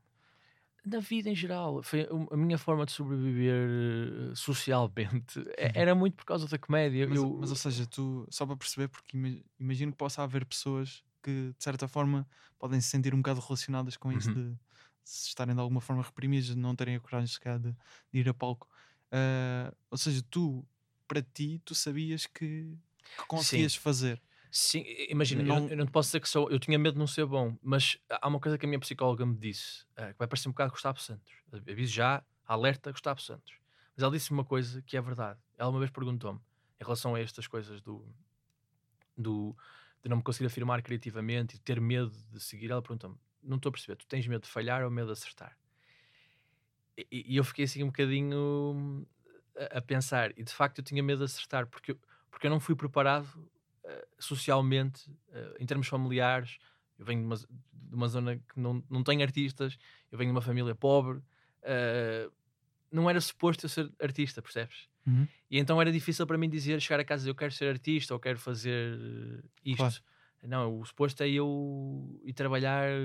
Pá, se eu conseguisse ser engenheiro era uma grande cena. E isso foi muito importante para mim começar a afirmar-me dessa maneira. E de facto eu tinha medo de, de- de acertar. Uhum. E então ah, era uma coisa muito premente. E depois eu tornava-me aquela pessoa muito lamurienta, deprimida, sempre a dizer: Fogo, isso é o meu sonho, nunca vai acontecer a mim. E, e há dois momentos-chave com as duas figuras mortes, se calhar, do, do, do humor em Portugal, que são o Bruno Nogueira e o Ricardo Pereira, que eu vou incluir nesta resposta mútua, Força. que tem a ver com o meu estado emocional. Eu ganhei um prémio Sofia da Academia Portuguesa de Cinema. Certo? E, hum, Terra-mãe, o documentário. Exatamente, Terra Mãe, o documentário. Que é uma coisa que muita pouca gente sabe sobre mim. É, é que, que eu ganhei um prémio de Sofia, que me interessa zero, mas fico- é uma coisa que dá fixe para, para me armar. Certo. E hum, nesse ano estava nomeado, eu penso que pelo Ivone Kane, a, a Beatriz Batarda, que é a esposa do, do Bruno Bruno. Nogueira. E eu passei, porque este meu, minha intenção de ir para a comédia era uma coisa que toda a gente sabia, principalmente os meus amigos próximos, mas aqueles grupo que eu apanhei no mestrado de cinema, estava sempre a dizer, tu estás sempre a dizer-te, tu és um, um cornas, és um cornas, sempre a dizer que és ir, que és ir, depois eu tenho medo, tenho medo, vai, tens que fazer humor. E eu comecei a brincar muito com eles, dizendo, é, então olha, vais ver, quando fomos aos prémios de Sofia, vai estar lá o Bruno Nogueira, que a Beatriz Batarda foi nomeado, e eu vou falar com ele. Nunca na vida achando que ia estar lá o Bruno Nogueira. Agora, eh, já sabes o que é que se passou a partir daqui. Nós estacionamos o carro no Centro Cultural de Belém, eu saio do carro, quem é a primeira pessoa que eu vejo? É o Bruno Nogueira. E eu fico petrificado, fiquei petrificado. Ah, fiquei assim a olhar para ele e os meus colegas estavam a sair do carro e olharam para mim, olharam para onde é que eu estava a olhar e disse: Oh Ricardo, já foste! Porque foi tipo uma running de jogo durante meses. certo. E eu disse, pá, nunca vou falar. E depois estava naquela cena do, vai lá que ele agora está sozinho. Vai lá que ele agora está sozinho. E eu nunca, nunca tive coragem. E nisto ele entra para a sala onde nós também íamos entrar. E, e os meus amigos estavam a dizer, estás a ver? Não quiseste ir, agora não vais falar com ele. Pá, a ironia do destino. Quando, quando nós estamos a sentar-nos eh, no auditório, eh, nós ficamos aí na terceira fila. Foi quando começámos a perceber que se calhar ganhar qualquer coisa, porque estávamos muito próximo do palco. Quem é que senta à minha frente? O Bruno Nogueira. E, e os meus colegas, eu nessa altura estava profundamente deprimido. Eu lembro-me de estar a passar nesse dia o maior síndrome de impostor de sempre. Que estava a achar, eu estou aqui, vou ganhar um prémio e não mereço, eu não sei fazer cinema, não estou aqui, não mereço nada. Eu estava Bruno Nogueira à minha frente. E nisto, eh, os meus colegas estavam a dizer, fala com ele, fala. Estás a ver aquela cena baixo que é para ele não ouvir? Tipo, Fala, fala. E eu tipo, não, não, não vou falar, não tenho coragem. Até que uma amiga minha, eh, que é Sara, que é sempre foi mais despachada, não tem mais nada. Toca no Bruno Nogueira e diz assim: Ó Bruno, desculpa chatear-te, mas este meu amigo gosta muito de comédia. e queria-te dar os parabéns ou uma coisa assim, já não me lembro quais foram as palavras. E de repente eu disse: Espera aí, agora vou ter que falar com o Bruno Nogueira. Então disse-lhe uma coisa que, que, que nunca me esquecer, que foi, expliquei-lhe que eu gostava muito de fazer stand-up e gostava muito do Louis C.K. Achava eu que estava a dizer uma coisa, tipo, meu Deus, vou dizer o Louis C.K. ele vai ficar fascinado. Ele deve estar a olha, mais um maluco, mais um dos 600 gajos que passa para mim todos os dias e diz que quer fazer comédia. E ele disse uma coisa que foi, tipo, experimenta. Não disse vai correr bem nem correr mal, disse, experimenta. Tu, se calhar tens muita vontade, mas, mas, pá, tens de experimentar e ver se te sentes confortável não a fazer. E ele disse-me aquilo e que explodiu a minha mente. Eu vim para, para o caminho todo de, de Lisboa para o Porto dizer assim: o Bruno Nogueira disse-me para eu fazer stand-up. Eu, Não foi nada disso que ele te disse. Ele disse para tu experimentares e nós estamos a dizer isso há, há bastante tempo, mas meio que desbloqueou uma cena. Então eu comecei a ser mais ativo nessa procura. E nesse mesmo ano, em que eu ganhei o Prémio Sofias, foi mais ou menos em março, uh, em abril ou maio abriu o, o concurso para O o, Nós Alive. o Nós Alive. E esses mesmos amigos que eram de cinema uh, prontificaram-se logo a ajudar-me, vais gravar uma cena, vais mandar. E eu estava, uh, sabes que são imagens que eu guardo, um dia gostava de utilizar num, num, num contexto, porque nas gravações desse pequeno vídeo eu estou profundamente deprimido. Tipo, quando cortava e eu ficava sentado a olhar para o chão, estava mesmo catatónico, estava mesmo a passar uma fase muito, muito negra da, da parte da depressão. Eu falo sem isso com problemas. Estava mesmo, mesmo muito triste. E hum, achava que não queria dar e que estava a passar aquela fase dos 23 anos que é, meu Deus, não vai ser agora, não vai ser nunca. E, e que ele foi para o Nossa Live muito por causa da pressão desses meus amigos, que foi fundamental. E eu estreiei-me no Nós Alive. Vou aqui avançar a história. Estreiei-me no Nós Alive. Mas é um sítio fixe para começar. E, e a, minha mente mudou no dia em que eu atuei, porque eu saí de palco e automaticamente estava com outros comediantes também lá, também muitos deles a fazer algumas das Certo. primeiras vezes, e disse: "Pá, da próxima vez não posso fazer assim. Mas saiu-me assim. E só uma cena que me bateu passado para aí dois dias. Que foi: peraí, eu já não estou a pensar como o que é que vai acontecer. É isto já, já- o chip já mudou. A minha maneira de pensar é tipo, a seguir eh, vai acontecer. E então, nesse mesmo ano, eu depois atuo uma vez com os Red Light Comedy, que não correu nada bem, porque pá, foi a minha segunda vez e foi logo tipo num auditório, eu não estava nada preparado e foi tipo um convite de um dia para o outro. E então eu disse assim: pá, da próxima vez que fazer vai ter que ser para começar a sério. E foi quando eu comecei mais a sério, na primeira eh, edição ainda do Maus Hábitos, que eu não tinha nada a ver com a organização, fui convidado Uhum. eh, para atuar nessas noites e atuei. E os meus amigos disseram: Meu Deus, Ricardo, muito fixe, tens de continuar a fazer. E, e- e acho, que se não, acho que ainda foi nesse mesmo ano que foi quando o Ricardo lançou o livro. E então eu fui ao lançamento do livro do, do Ricardo Luz Pereira, sozinho. eh, tinha acabado de fazer há pouco tempo e, e lembro-me de estar a fazer uma pergunta e mencionar que tinha começado a fazer stand-up comedy há muito tempo, há muito pouco tempo, tipo há meses, mas uma coisa que fazia sentido na pergunta, atenção, não, não pensem que eu fui maluco. e uma coisa que me surpreendeu bastante no Ricardo Luz Pereira foi que quando eu fui pedir para assinar o livro, ele começou-me a fazer muitas perguntas sobre "Ah, é, o que é onde é que estás a atuar, com quem é que estás a atuar. E surpreendeu-me a maneira como ele foi logo buscar, tipo, já, tu és como eu. E ele na altura também tinha dado uma entrevista, acho que a primeira onde fala dos problemas que teve de ansiedade, portanto também tinha muito a ver com essa pergunta. E eu pedi-lhe o e-mail dele para, hum, para fazer, repara, o arroz deste menino. Pá, queria fazer umas perguntas relacionadas com o livro. Ele deu-me o e-mail dele ah, e eu escrevi, escrevi num e-mail ah, onde fazia uma tese ah, que relacionava o humor com a preguiça, ah, de que, daquela ideia falsa preguiça, que parece uma coisa preguiçosa. E ele nunca me respondeu. Acho que é a punch favorita ah, sempre para esta história. Atenção, não estou aqui a queixar-me. tá- epá, eu imagino essas pessoas tá- estão a levar com 600 Estava aqui Pedidos a, a agarrar na cadeira quase. Pá, pode ser que ele ouça isso e se sinta culpado, Sim, mas sim, ele pode nunca, acontecer. mas, nu- nunca me respondeu. Mas eu também percebo. Sabe isto que é? Tu receberes uma tese de um gajo que tem a puta da mania, desculpa dizer esta, esta palavra, a, a relacionar o humor com a preguiça. Quem é que eu acho que eu sou? O Pedro Mexia? Não, não sou. tipo, lamento. Mas, mas o contacto com essas duas pessoas e a maneira como eles me trataram eh, foi, foi muito importante para. Para desdramatizar aquilo que eu estava a passar. E, por exemplo, se calhar o Bruno Nogueira nunca se vai lembrar de mim, mas eu lembro depois de ter brincado com ele, porque fiquei- fiquei tão, tão contente com o que ele me disse. Foi uma espécie de salvação naquele dia em que eu estava tão deprimido, que lhe disse: se eu ganhar o prémio, dou-te. E ganhei. E quando cheguei ao lugar, a primeira coisa que fiz foi dar ao Bruno Nogueira o prémio, e ele riu-se e devolveu-me o prémio. Ele nunca na vida se vai lembrar disso, mas isto meio que salvou a minha vida, percebes? Será que ele não se lembra disso? Gostava... Sinto que é um momento suficientemente Eu, eu- interessante para ele se lembrar. sim, um dia espero estar a atuar com ele e disse: Olha, se não fosses tu, não estava aqui.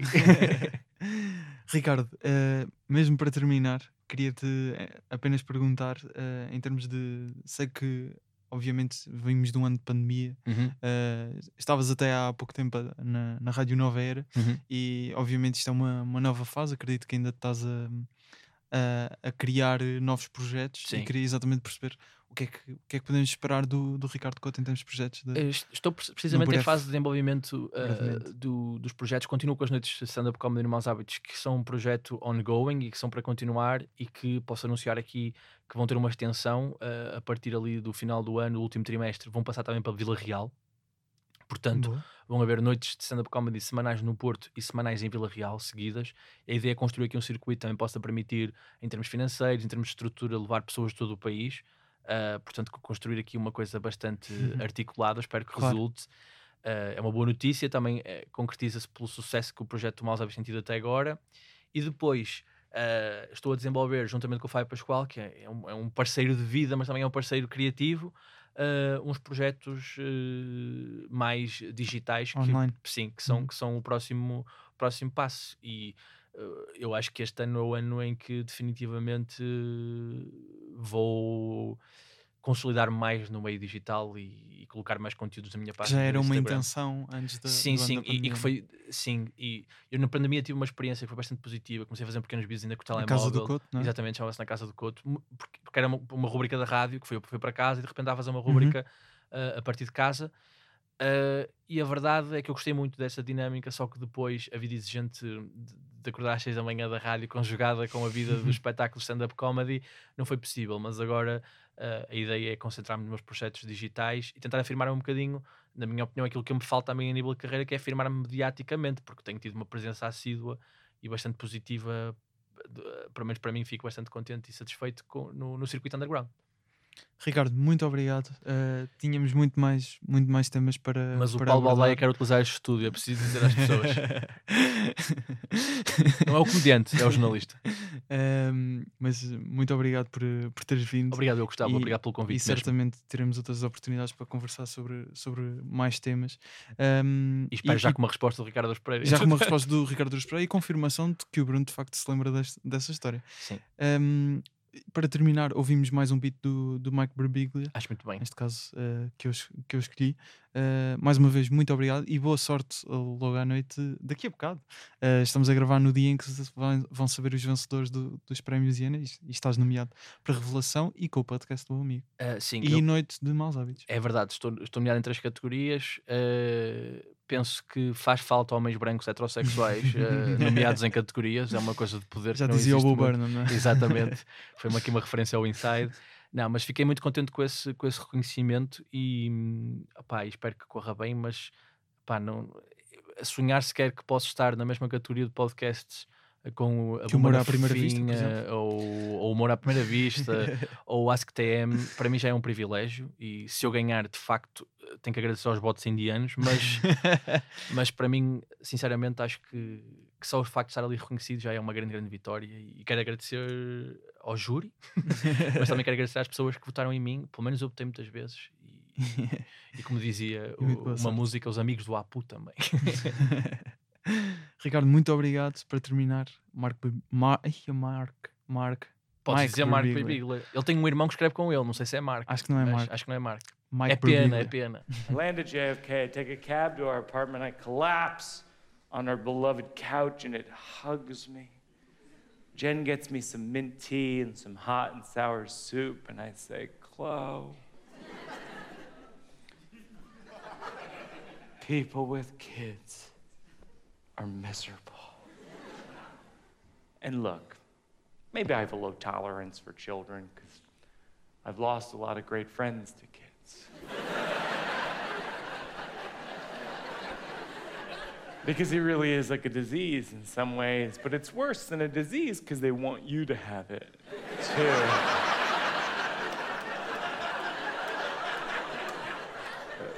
They're like, you should have kids too. I'm watching you do it, and I'm thinking I'm gonna not do it. They're like zombies, like, you should eat brains.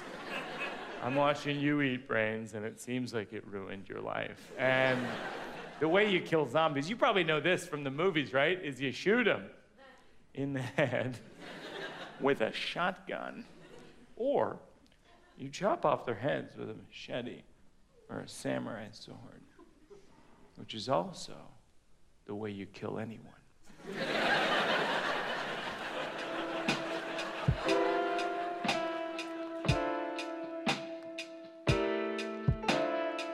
Espero que tenhas gostado deste episódio. Podes seguir-nos no Instagram em underscore.ricardocoto e em Gustavo Rito Carvalho. O podcast está em humoraprimeiravista.podcast. A produção, edição e pós-produção de áudio são feitas por mim, jingles e genéricos do Luís Batista e do Ruben de Freitas, com vozes do Tiago Filipe e do Rui Mirama. A ilustração do episódio é do Nuno Amaral, o logótipo é também do Nuno Amaral e da Vanessa Garcia. As fotografias e o vídeo são do João Pedro Moraes. Obrigado por ouvires. Estou aqui quinzenalmente às quintas. Até um dia.